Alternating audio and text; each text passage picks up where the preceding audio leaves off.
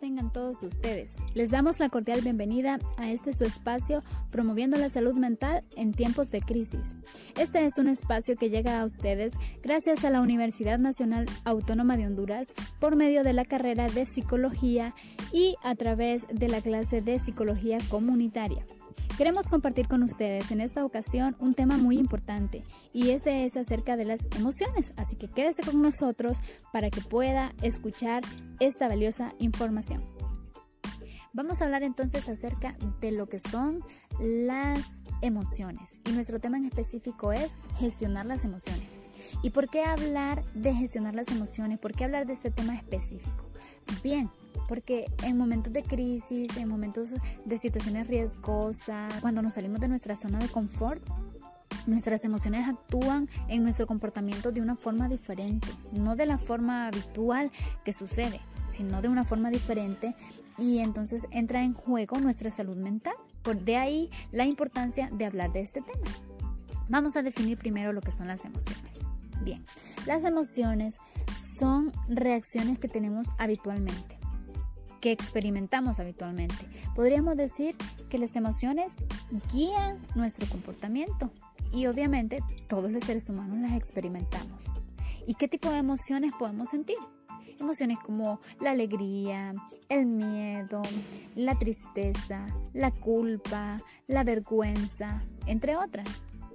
Por eso la importancia de hablar de gestionar las emociones.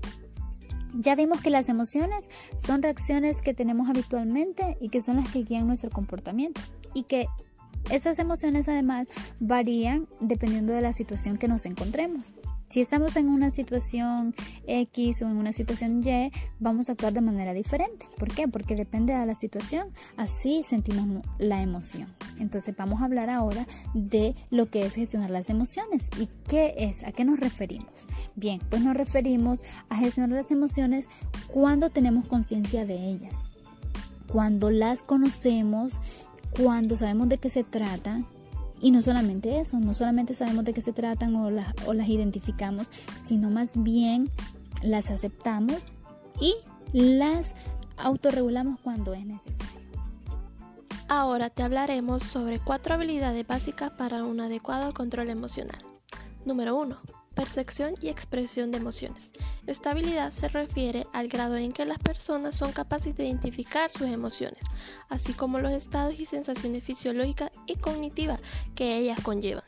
Además, implica la capacidad de expresar adecuadamente los sentimientos y las necesidades asociadas a los mismos, en un momento oportuno y de modo correcto. Número 2. Asimilación emocional implica la habilidad para tener en cuenta los sentimientos cuando realizamos un proceso de toma de decisiones. Las emociones sirven para modelar y mejorar los pensamientos al dirigir nuestra atención hacia la información significativa. Puede facilitar el cambio de perspectiva y considerar un nuevo punto de vista. Número 3. Comprensión de las emociones. Implica saber y etiquetar las emociones, reconocer en qué categorías se agrupan los sentimientos, así como conocer las causas que las generan y las consecuencias futuras de nuestras acciones. Número 4. Regulación emocional. Es regular nuestras propias emociones de manera consciente que incluiría la capacidad de estar abierto a los sentimientos tanto positivos como negativos. Además, abarca la habilidad para regular las emociones, moderando las negativas e intensificando las positivas, sin reprimir ni exagerar la información que transmiten.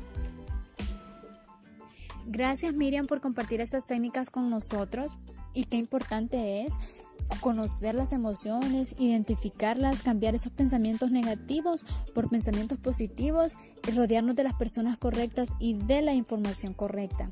Entonces, cuando estemos en situaciones difíciles, cuando sentimos que estamos perdiendo el control, es ahí cuando podemos aplicar una de estas técnicas. Existen muchas más, pero quisimos dejarles estas cuatro que son básicas y por las cuales podemos empezar. Esperamos que sea de mucha utilidad para usted y que las pueda poner en práctica. Eh, lo que más se apegue a su realidad, eso puede usted poner en práctica. Muchísimas gracias por su atención y deseamos lo mejor para ustedes.